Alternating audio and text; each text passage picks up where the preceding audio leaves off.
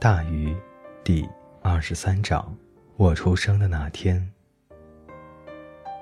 我出生的那天，爱德华·布隆正用揣在衬衣口袋里的半导体收音机听一场橄榄球赛，还搁着草坪，抽着香烟。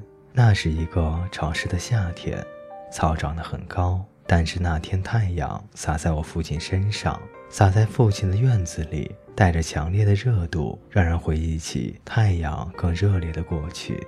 那时候，世界上的任何东西似乎都要比现在更热烈、更庞大、更出色，或者更单纯一些。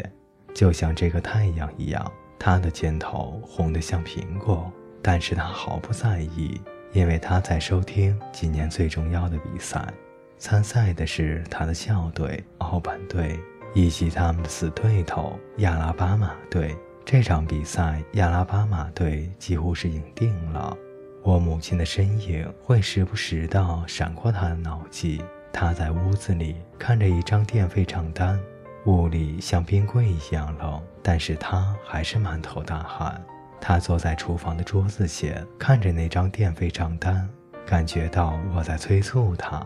我已经就位了，马上。他想迅速吸了口气，但是他没有站起来，甚至没有把视线从账单上挪开。他只是想着这个词。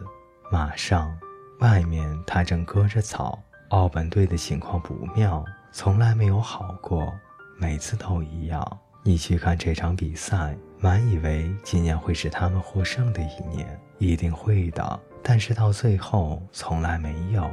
快到中场了。奥本队已经落后了十分。我出生的那天，父亲割完了前院的草坪，开始割后院的。他重新振作了精神。下半场，奥本队发起进攻，第一次拿球就取得了一次达阵的得分。现在只落后三分了，任何情况都可能发生。亚拉巴马队也同样飞快的得分，接着他们捡漏射门得分。母亲把电费账单平放在桌子上，用手捻着，似乎想把皱褶压平。她当时还不知道，我父亲的所有努力和忍耐都将在不久后获得丰厚的回报。他将再也不需要为电费账单担心。而现在，整个世界，整个太阳系，似乎都围绕着这张四十二点二七美元的账单疯狂地旋转。但是它必须让屋子里凉快一点。她承受着所有的重量。她本来是个苗条的女人，而现在怀着我的她像一栋房子那么大。她需要凉快一点儿。她听见我父亲在后院割草，她瞪大了眼睛。我要来了，就现在，我就要来了。奥本队发动反攻，时间一分一秒的过去。他平静地收拾去医院的东西。奥本队拿球，但是只剩几秒钟了，是射门的时候了。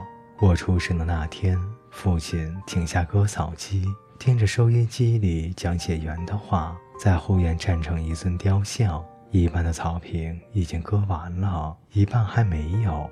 他知道他们要输了。我出生的那天，世界变得渺小而充满欢乐。母亲大叫，父亲大叫。我出生的那天，他们赢了。各位听众朋友，本节故事就为您播讲到这里，感谢您的陪伴，我们下节再见。